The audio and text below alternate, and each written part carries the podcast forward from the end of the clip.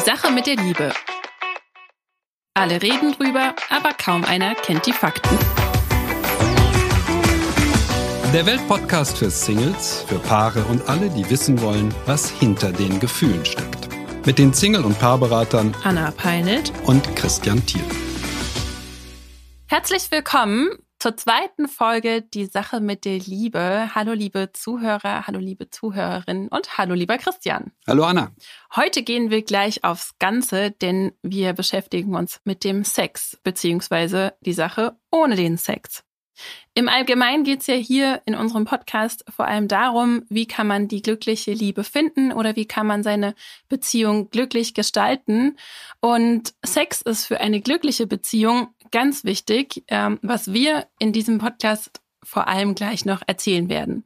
Aber auch für Singles ist es ganz wichtig, jetzt nicht abzuschalten, denn Wer sich mit diesen Themen, mit Partnerschaftsfragen rechtzeitig auseinandersetzt, auch noch bevor er eine Beziehung eingeht, der scheitert seltener in der Liebe und meistert eher die Hürde von Beziehungsversuch zur Beziehung.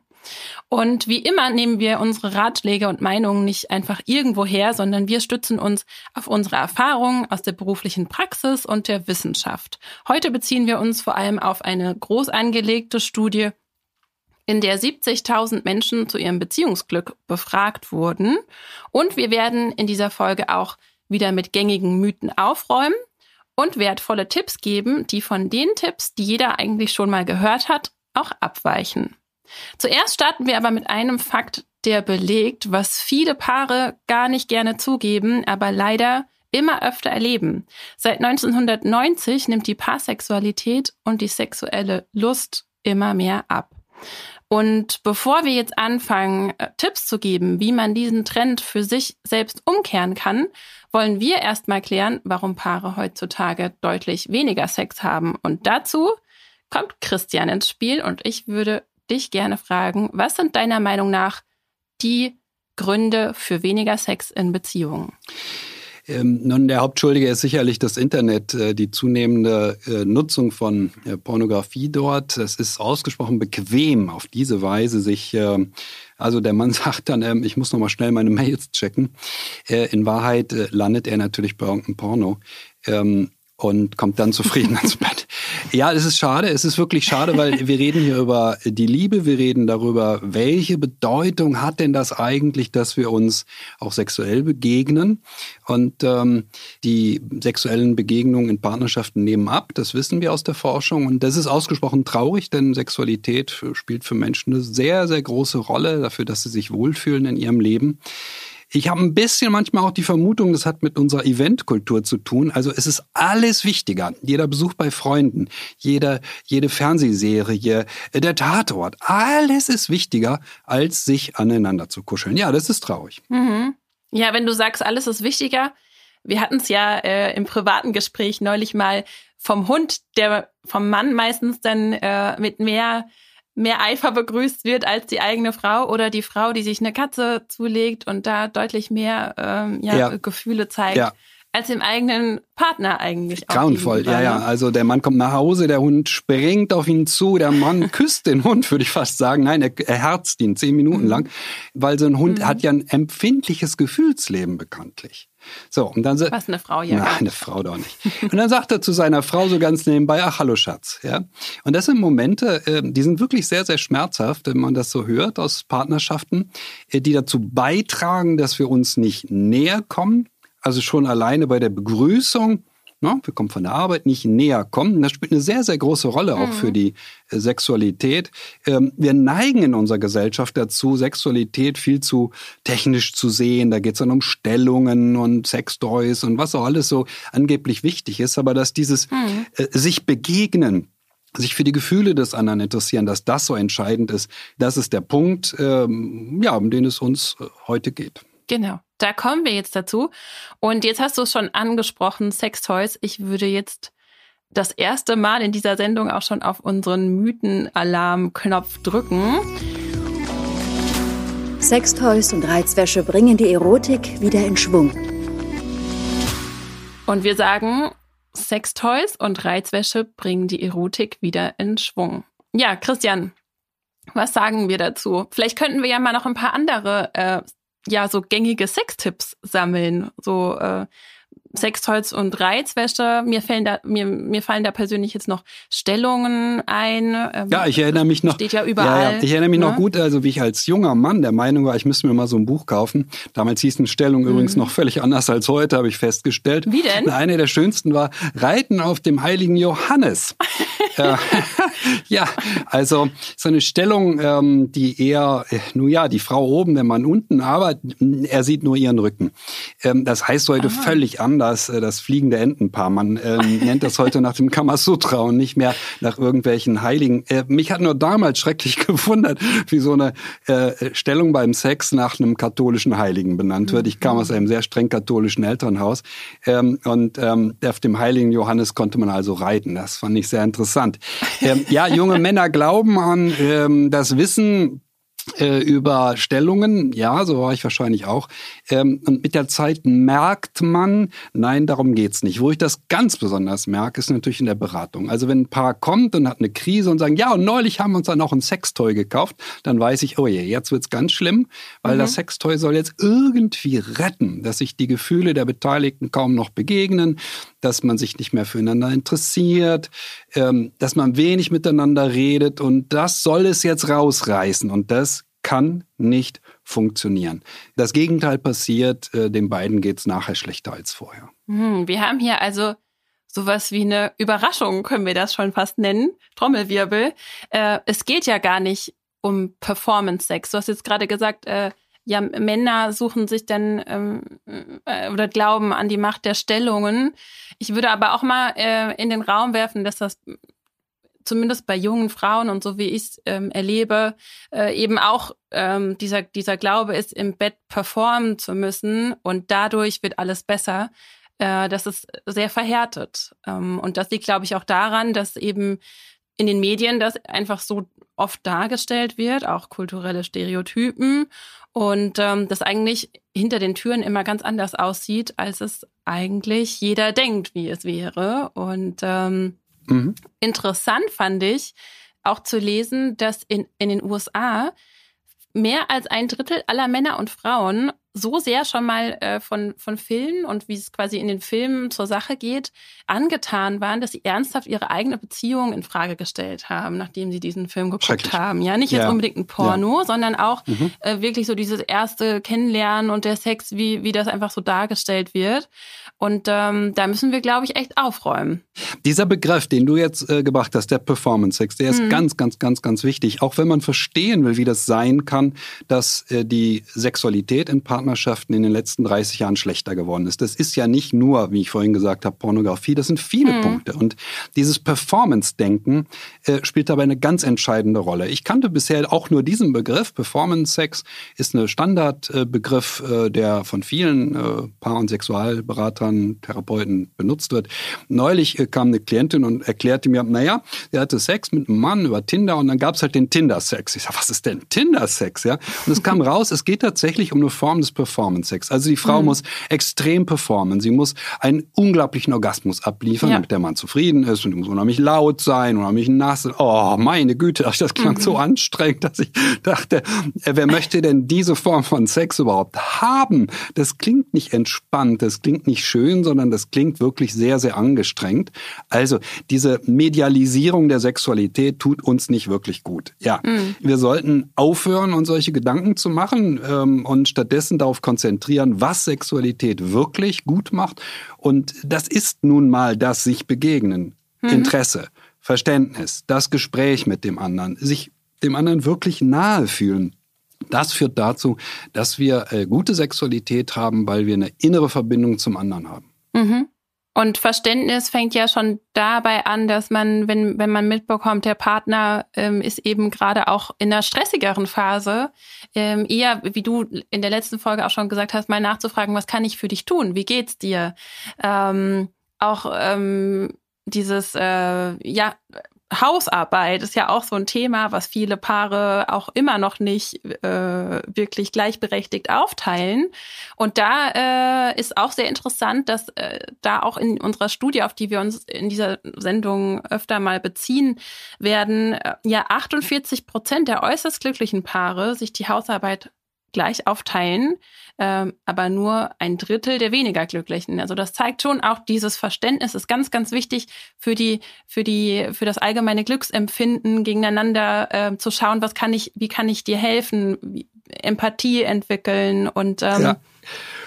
Ich muss gerade ein bisschen lachen, weil wir haben erst über diese seltsame Geschichte mit den Stellungen gesprochen. Wo sind, jetzt wir sind wir jetzt? wir sind dabei, ob er auch Hausarbeit macht. Ja, ja, aber das stellt sich kaum ein Mann so vor. Mhm. Ja, aber die Zufriedenheit einer Frau und auch die Nähe, die sie zu ihrem Mann empfindet, hängt davon ab, ob er sich am Haushalt in ihren Augen angemessen beteiligt. Das wissen wir aus vielen Studien, aber die, die wir heute hier immer anführen werden, so Normal Bar ist eine der wirklich größten Studien, die jemals gemacht wurden. 2012 mhm in den USA erschienen.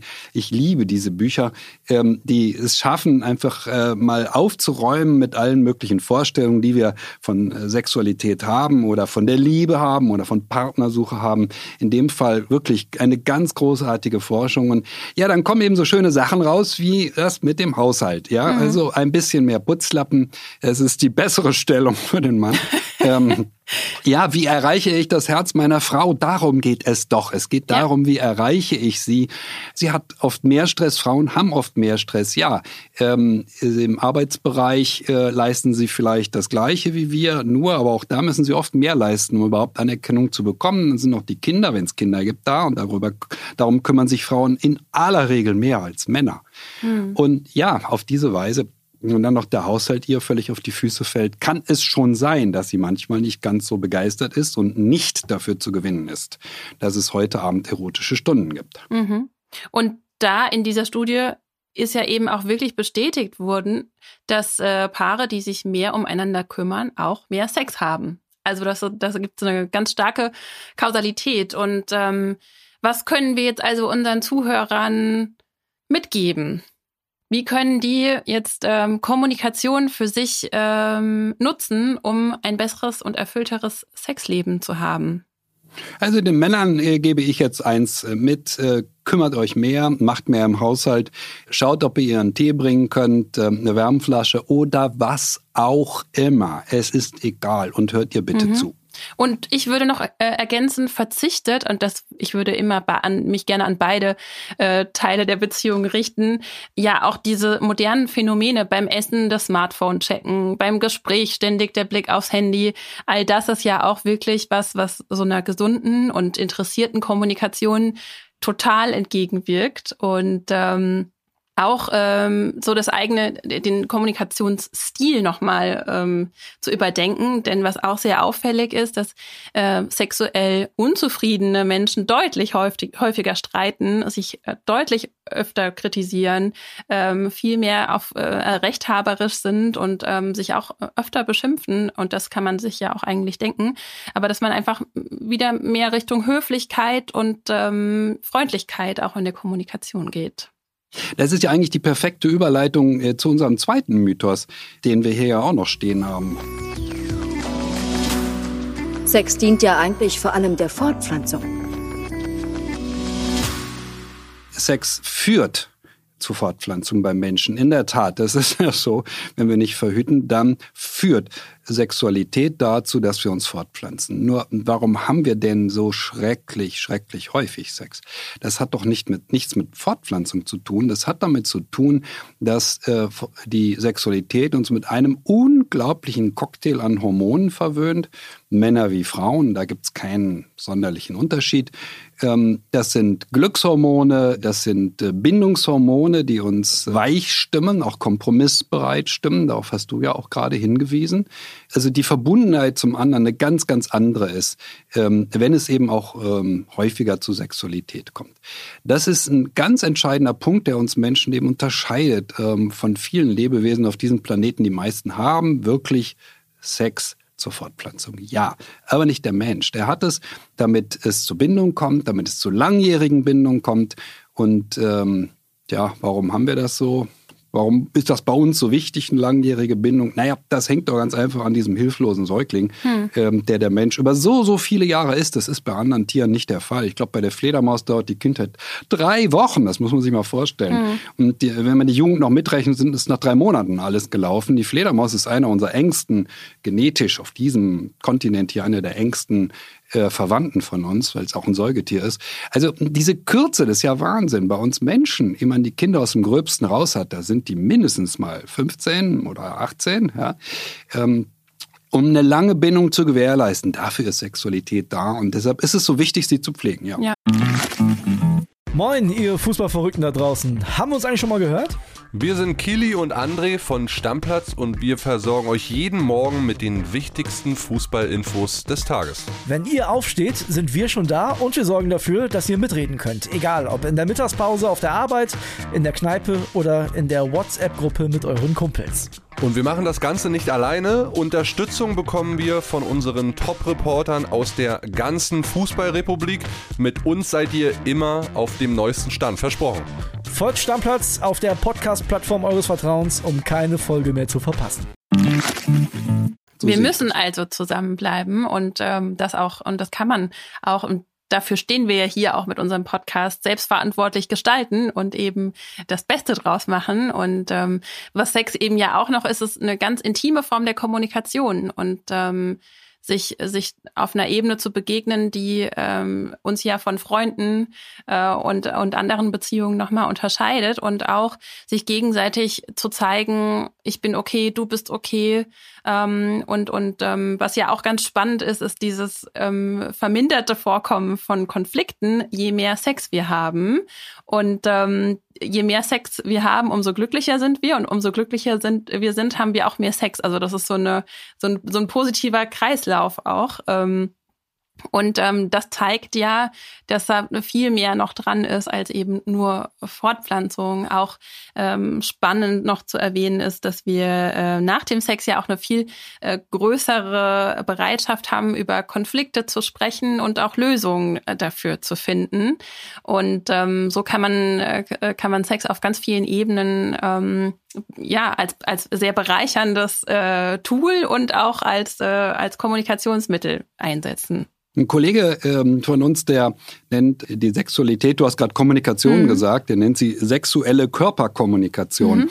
Man muss sich das wirklich so vorstellen. Es ist ein Geben und Nehmen und deshalb ist Sexualität tatsächlich eine Form der Kommunikation. Und das unterscheidet das, die partnerschaftliche Sexualität eben von dem, was ich vorhin so salopp eingeführt habe. Mhm. Ja, Der Mann sagt, ich muss noch mal meine Mails checken. Also ist ja wirklich die Frage, ob das, was der da jetzt vom Computer macht, wirklich Sex mhm. ist. In dem Sinne, sexuelle Körperkommunikation, also es ist vielleicht eine Art des Selbstgesprächs, so könnte man es nennen. Aber es ist keine Kommunikation zwischen äh, zwei Individuen, also nicht zwischen ihm und seiner Frau. Und deshalb ist es so, ja, so schade, dass äh, wir so bequem werden und sagen, ach nur ja, hm, wir sind halt gerade so müde und äh, alles andere war mal wieder wichtiger. Also, Sex dient beim Menschen in der Tat nicht der Fortpflanzung. Ja, wir sollten ihn erhalten, so wie er zu Anfang war. Naja, nicht ganz wie zu Anfang, da muss ich jetzt einschränken, weil ganz zu Anfang haben Paare, ja, ich habe schon verliebte Paare gehabt, die haben drei, drei bis fünf Mal pro Tag Sex gehabt oder pro Nacht.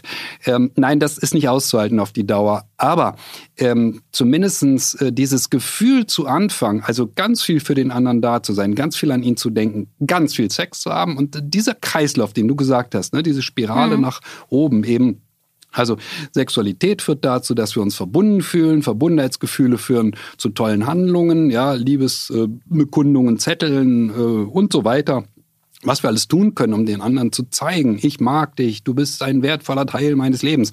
So, und das führt wieder zu, äh, zu neuem, erneutem Sex ähm, und immer so weiter. Diese Spirale, die wir ja zu Anfang in der Verliebtheit ähm, fast alle mal erlebt haben, diese Spirale zu erhalten. Und das sieht man so schön äh, eben bei Studien. Also die Paare, denen das gelingt, die haben auch nach 20 Jahren noch eine wahnsinnig tolle äh, Sexualität, auch eine häufige relativ häufige, äh, relativ häufig kommt es zur Sexualität. Mhm. Ähm, die anderen, ja, das sind die, ich nenne es immer die Lieblosen. Ähm, das ist jedenfalls der größte Teil, gehört zu den Lieblosen. Es gibt einen kleinen Teil, der von Haus aus, von, von seiner Art her, ein relativ geringes Interesse an Sexualität hat. Das ist dann auch völlig in Ordnung. Die leiden dann auch nicht drunter, dass es weniger wird. Das gibt es auch. Aber das ist ein relativ kleiner Teil. Die meisten leiden drunter, wenn es weniger wird. Die Männer wie die Frauen. Ich betone das immer ganz sehr, mhm. weil oft sich nur ein einer beklagt. Aber es ist für beide Geschlechter ist es schwer auszuhalten, weil wenn die sexuelle Körperkommunikation nicht mehr stattfindet, dann fehlt uns was. Ja, und eben nicht nur zur Fortpflanzung. genau. Damit haben wir diesen äh, Mythos entkräftigt und du hattest es jetzt schon angesprochen, den Tipp, den wir gerne unseren Zuhörern mitgeben wollen und ähm, das spielt auch so ein bisschen meiner Meinung nach an auf meine geliebten Absichten, dass man sich einfach noch mal fragt, was ist eigentlich, wie habe ich mich denn am Anfang in der höchsten Verliebtheit verhalten und wozu hat das geführt und wie hat sich mein Partner verhalten und wozu hat das geführt? Wahrscheinlich zu viel Sex, zu gutem Sex, zu ganz viel Lust am Sex und ähm, was kann ich, und das muss ja nicht viel sein, man kann ja, ähm, also oft machen ja kleine Unterschiede schon was aus. Es gibt diese Zwei-Minuten-Regel zum Beispiel, in der man sich überlegen kann, was kann ich in zwei Minuten tun, um mich optisch oder äh, also indem ich mich ein bisschen mehr herrichte für meinen Partner, denn auch 36 Prozent der Leute wünschen sich mehr, äh, also dass ihr Partner ihnen mehr zeigt, dass er sie begehrenswert findet und sich auch mal hübsch macht für sie und dass man einfach sowas äh, wieder mehr ins eigene Leben bringt, auch wenn man schon lange zusammen ist. Und wie du schon gesagt hast, das können kleine Notizen sein, die man sich über den Tag überschickt. Einfach genau das, was man getan hat, als man frisch verliebt war auch hier würde ich immer wieder, äh, finde ich, diese Frage einfach, was kann ich für dich tun? Auch das ist ein, ein ganz tolles Hilfsmittel, um da mehr Verbindung zu schaffen wie du es letzte, in der letzten Folge schon so ausführlich auch beschrieben hattest. Ich schließe noch einen Tipp äh, von meiner äh, Sicht aus an, ja? ja. Also Smartphone aus, mhm. ja, Fernseher aus ja. und auf keinen Fall Tatort schauen. Ja, ich hätte es immer so gern gegen den Tatort, weil alle Welt findet den Tatort wichtig, ich nicht. Ich finde es wichtiger, dass sich ein Paar am Ende eines Wochenendes gerne aneinander kuschelt und mhm. dann schauen wir mal, ob Sex draus wird. Aber ähm, dieser Kult des Events, den meine ich, wenn ich immer so gegen den Tatort ähm, mhm. Stellung beziehe. Der Kult des Events, alles ist wichtiger als unsere gemeinsame Sexualität. Das kann ich einfach nicht leiden. Mhm. Also der ja. hat einen festen Platz Smartphone im Kalender. Aus. Ja, aber da kommen wir ja später nochmal zu. Genau. Ja, auch das vielleicht für alle unsere Zuhörer, die, die Kinder haben, dass wir da auch nochmal kurz was zu sagen. Ja, auch dass Kinder und äh, Karriere nicht bedeuten äh, müssen, dass man, ähm, dass man da in so eine äh, Flaute rutscht, sondern auch hier ist es einfach entscheidend, dass man dann Zeit füreinander reserviert, dass man zusammen ausgeht und weiterhin auch Dinge tut, die Spaß machen und genau auch wie, wie alle anderen eben auch, ähm, diese Tipps, die wir gerade gegeben haben, äh, befolgt. Und es ist möglich. Und ähm, das zeigen auch die Zahlen äh, in den Studien, dass man äh, weiterhin mit Kindern und ähm, auch beruflichem, ähm, mit Karriere viel Sex haben kann und auch erfüllenden Sex. Kommen wir zum dritten Mythos. Wenn ein Partner mehr Sex will als der andere, kann man nichts machen. Wenn ein Partner mehr Sex will als der andere, kann man nichts machen. Wir wollen zeigen, dass man immer was machen kann. Christian, statistisch gesehen ist es ja wohl schon ein Männerthema, wenn ein Partner mehr möchte als der andere. Das verhält sich 60 Prozent ähm, mehr Männer wollen mehr Sex und 30 ähm, Prozent Frauen. Und ähm, das ist wohl auch so eins der Hauptthemen, warum Menschen eine Paarberatung auf suchen, ähm, weil eben ein sexuelles Ungleichgewicht besteht. Mm, also bei den Zahlen muss man vorsichtig sein. Ähm, die ändern sich auch von Studie zu Studie. Mhm. Und vor allen Dingen ändern sich die Zahlen ganz enorm, wenn man aufhört, die Männer zu fragen. Also wenn man die Männer fragt, ähm, wollt ihr etwa weniger Sex als eure Frauen? Dann sagen 0% der Männer, ja, ja, ich will weniger Sex. Hm? Ja, aber es ist so. Man muss die Frauen fragen. Man muss die Frauen fragen, kann es sein, hm, dass äh, dein Mann etwas seltener Sex will als du und dann kriegt man plötzlich ganz andere Zahlen. Das ist ein Tabu, dass Männer zugeben, dass sie selten Lust haben. So würde ich sagen. Ähm, in der Beratung sieht man interessanterweise, dass das völlig ausgeglichen ist das äh, Problem des ungleichen Begehrens ist nicht so sehr häufig. Also ich sag mal, vielleicht 20 Prozent der Paare haben da ein Problem. Die meisten Paare haben ein Problem äh, mit der, äh, mit der Nähe, mit der gefühlsmäßigen Nähe. Die brecht zu häufig ab und dann leidet die sex gemeinsame Sexualität. Ähm, wenn es zu einem einseitigen Begehren kommt, das ist sehr interessant, weil dann findet sich meistens ein Moment, was ganz wichtig ist, also Gott sei Dank auch bestens erforscht, woran das alles liegt. Das Moment heißt, einer von den beiden, nehmen wir mal an, es ist die Frau, sagt, ach nee, heute keine Lust. Ja. So, was macht nun der Partner? Die Frage, was der Partner macht, entscheidet darüber, wie sich die Sexualität des Paares weiterentwickelt. Das kann der Anfang, Sagt der Partner? Der Anfang vom Ende sein. ja, naja, der, der Partner sagt, das ist ja unglaublich, wie kannst du mich nur so ablehnen? Oh, scheiße. Ja, das war jetzt die falsche Reaktion, weil ähm, jetzt hat derjenige, der vielleicht ein bisschen viel Stress hatte auf Arbeit und deshalb keine Lust auf Sex hat, hat jetzt dafür, dass er den Stress hat und keine Lust auf Sex, auch noch Stress mit dem Partner. Der Partner hat negativ reagiert. Und wir wissen, wenn der Partner negativ reagiert, dann sinkt die Wahrscheinlichkeit, dass es in Zukunft wieder zu Sexualität kommt, ein wenig, nur ein wenig. So, Daraus folgt jetzt im Umkehrschluss, was muss also passieren, damit die Sexualität gut bleibt? Es muss Folgendes passieren. In dem Moment, wo die Frau sagt, oh, ich hatte jetzt so viel Stress und dann sagt der Mann, oh Mensch, armer Schatz. Ja, also die Frau muss eine Belohnung bekommen, eine kleine, nicht zu große Belohnung, aber eine Belohnung dafür bekommen, dass sie heute keine Lust hat. Umgekehrt das Gleiche. Der Mann hat keine Lust, warum auch immer, wahrscheinlich auch Stress auf Arbeit oder irgendwas anderes. Er muss eine Belohnung dafür bekommen und keine Kritik. Bekommt er eine kleine Belohnung, dann steigt die Wahrscheinlichkeit, dass es zwischen diesen beiden demnächst bald wieder zu Sexualität kommt. Ja, das ist Stand der Forschung, Stand der Wissenschaft. Ich liebe Wissenschaft. ähm, aber wir wissen das alle nicht. Wir alle denken, naja, also wenn meine Frau keine Lust auf mich hat, dann kriegt sie ja wohl keine Belohnung dafür. Das wäre ja wohl noch schöner. Ne? Dann ja. gibt es eher Liebesentzug. Liebesentzug. Ja, und Liebesentzug mhm. führt leider, leider, leider zu genau dem Gegenteil, was ihr euch wünscht, liebe Männer. Ja, Also kein Liebesentzug, auf gar keinen Fall. Nicht. Jetzt sprichst äh, du ja doch die Männer an. ja, ich bin Mann, ich spreche manchmal auch die Männer nur an und sage, hey, hey, hey, Leute, ja, ich habe da, das merkt man auch in der Beratung, ich kann die gut erreichen. Ja, manche Frauen schleppen die Männer extra zu mir, weil sie sagen, wenn der Tier denen das sagt, dann, dann hören die ja auch, ja, drauf. Wenn, wenn sie eine Paarberatung zu einer Frau gehen, ähm, dann sind die Chancen geringer. Äh, also das ist Kalkül dann auch von manchen äh, Frauen, die sagen, ähm, ja, das ist hilfreich, auch mal zu einem männlichen Berater zu kommen. Ja, ich spreche manchmal die Männer so direkt an, weil ich selber ein Mann bin und meine Biografie sicherlich also eine Unmenge an Fehlern gemacht habe, bestimmt auch schon diesen.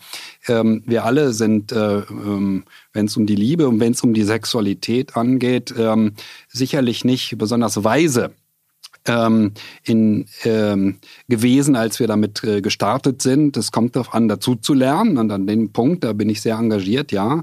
Also ähm, setzt eure Frauen nicht unter Druck. Und für die Frauen gilt das Gleiche. Wenn der andere gerade keine Lust auf Sex hat, dann bitte einfühlsam reagieren und am besten mit einer kleinen Belohnung.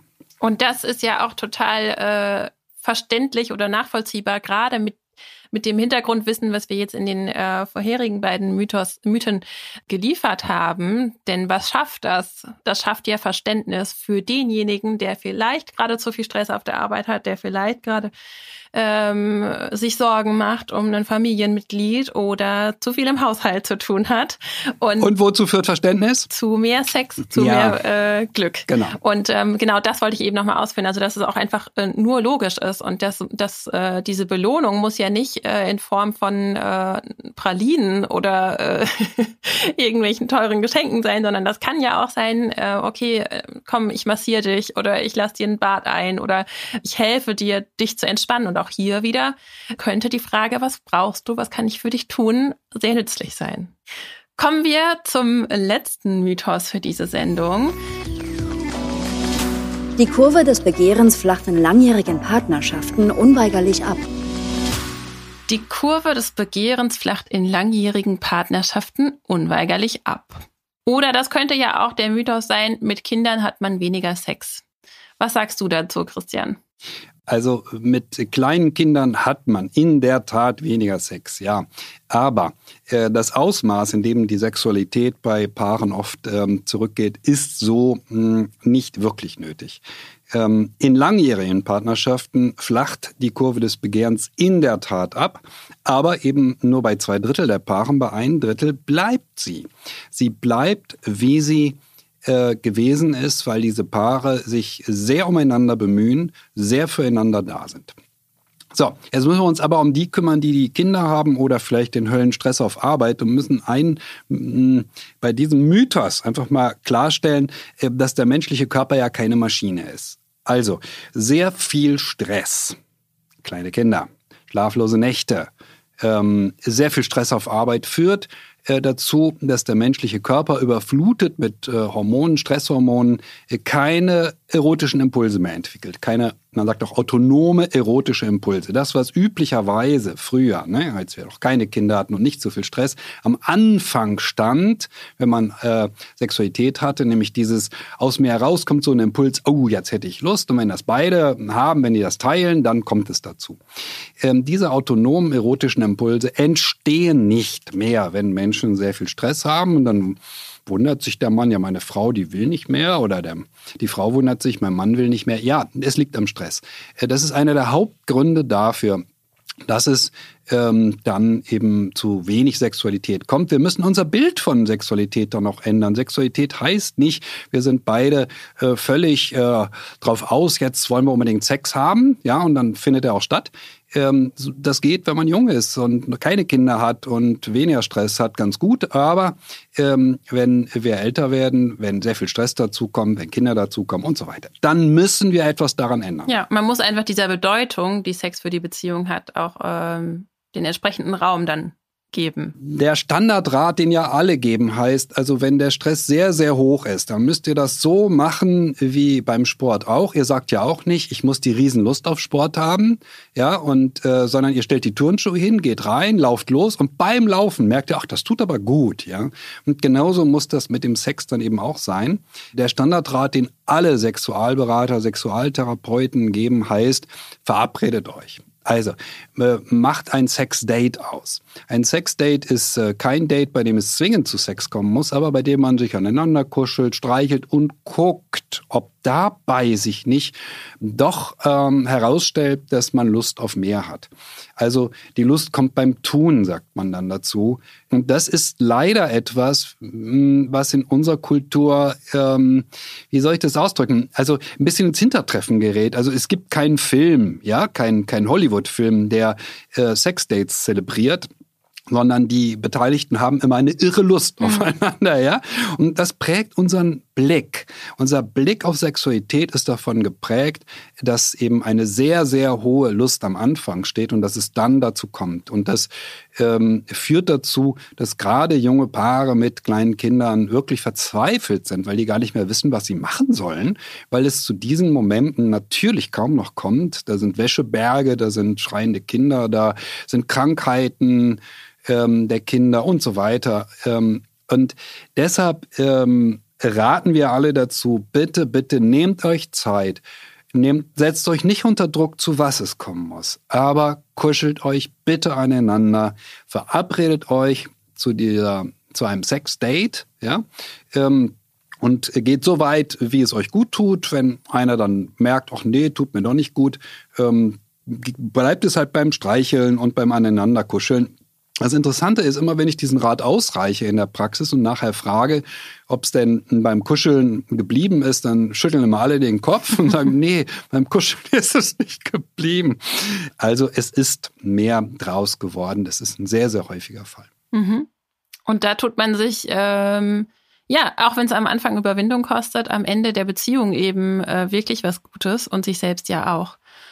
Das ist äh, wie mit allem eben auch, und das hatten wir in der letzten Folge besonders betont, dass ein erfülltes Beziehungsleben, ein erfülltes Sexleben kein Lotteriegewinn ist und ähm, dass man selbst äh, schon sehr verantwortlich dafür ist und ja Mittel und Wege ähm, es gibt, die wir hier ja auch aufzeigen, dass man dahin wieder kommen kann. Und ähm, Sex Dates ist deshalb unser vierter Tipp, zum, ähm, zum Mythos Nummer vier, wie man eben diesem, ähm, diesem dieser Sexflaute ent, entgegenwirken kann. Und ähm, spannend dazu zu sagen ist auch noch, das hatten wir jetzt noch nicht erwähnt, dass wir ähm, Menschen auch dazu tendieren, wenn wir häufigen Sex haben, unser Sexualleben direkt auch als gut zu bewerten. Also diese so die Quantität macht's sozusagen. Und da könnte man ähm, mal noch so als Richtwert, wo unsere Zuhörer und Zuhörerinnen sich dann hinbewegen könnten, die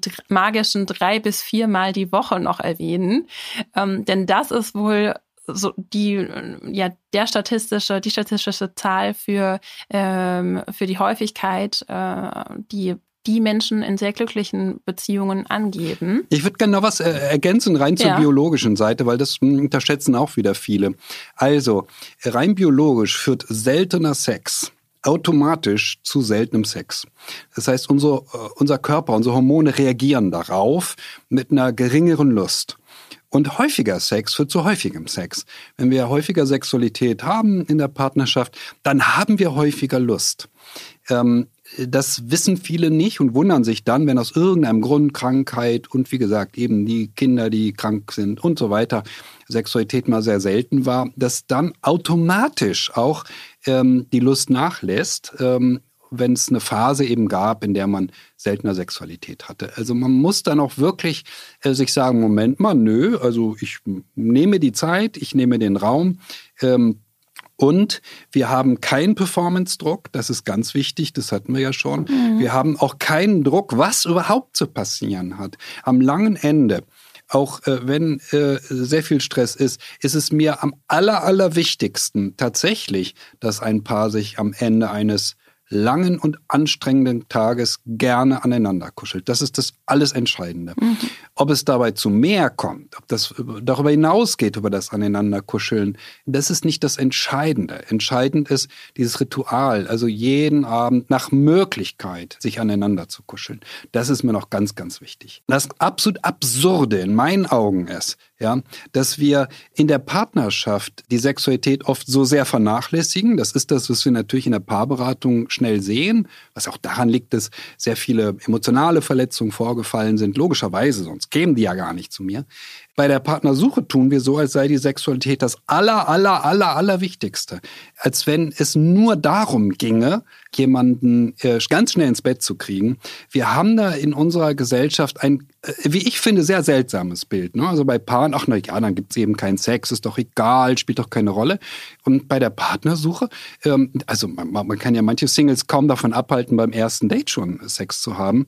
Das ist was ausgesprochen Seltsames. Wir müssen dem mal nachgehen. Wenn ich mich recht erinnere, erinnere, machen wir das auch. Das machen wir in der nächsten Folge. In der nächsten genau. Folge. Ich würde gerne abschließen, bevor wir dahin überleiten, nochmal für unsere Zuhörer und Zuhörerinnen ähm, zusammenfassen, was wir Ihnen heute auf den Weg gegeben, gegeben haben für ein erfüllteres und ähm, besseres Sexleben. Wir haben gesagt, Kommunikation ist der Schlüssel, indem wir einfach uns gegenseitig Interesse und Verständnis zeigen, dass wir uns bemühen, uns mehr wie am Anfang auch gegenüber ähm, ähm, dem Gegenüber zu verhalten, dass wir uns, wenn wir doch mal zurückgewiesen werden sollten, weil ein Ungleichgewicht in den Bedürfnissen, ähm, den sexuellen Bedürfnissen da ist, dass wir eher belohnend reagieren als bestrafend und dass wir uns so unromantisch es klingen mag, auch mal zum Sex verabreden sollten und das gerne regelmäßig. Und wir können also abschließend festhalten, dass kein Sex für Paare auf jeden Fall keine Lösung ist. Und wie du gerade gesagt hast, äh, bei Singles sieht das ein bisschen anders aus. Ähm, wir haben da äh, eine sehr klare Meinung dazu, aber äh, dazu würde ich einfach die nächste Folge abwarten in zwei Wochen, denn da werden wir uns mit den ja, Do's and Don'ts bei der Partnerswoche, sage ich jetzt mal so, äh, nenne ich das jetzt mal im Arbeitstitel, beschäftigen und schauen, ähm, was kann man tun, wenn man auf Partnersuche ist, um den richtigen oder die richtige zu finden. Und bis dahin freuen wir uns auf Hörerfragen. Die kann man gerne senden an liebe.welt.de und wir freuen uns sehr, da für die nächste Sendung eine Hörerfrage auswählen zu können, die wir auch sehr gerne ausführlich beantworten möchten. Und äh, wir hoffen, dass unsere Zuhörer und Zuhörerinnen ganz viel für sich und ihr Sexleben mitgenommen haben und wünschen euch ganz viel Spaß beim Ausprobieren, würde ich sagen. Ähm, Christian, magst du auch noch was sagen? Ja, kein Performance-Sex, ähm, sondern einfach gelassen aneinander kuscheln. Am besten gleich nach dem äh, Podcast hören, ähm, sich äh, zum äh, Kuscheln verabreden. Das ist wahrscheinlich der beste Tipp. Oder jetzt einfach mal nackt schlafen. Nackt schlafen funktioniert auch sehr gut. Ja, das soll auch sehr gut helfen, habe ich auch schon gehört. Also ab ins Bett. Bis zum nächsten Mal. Bis zum nächsten Mal.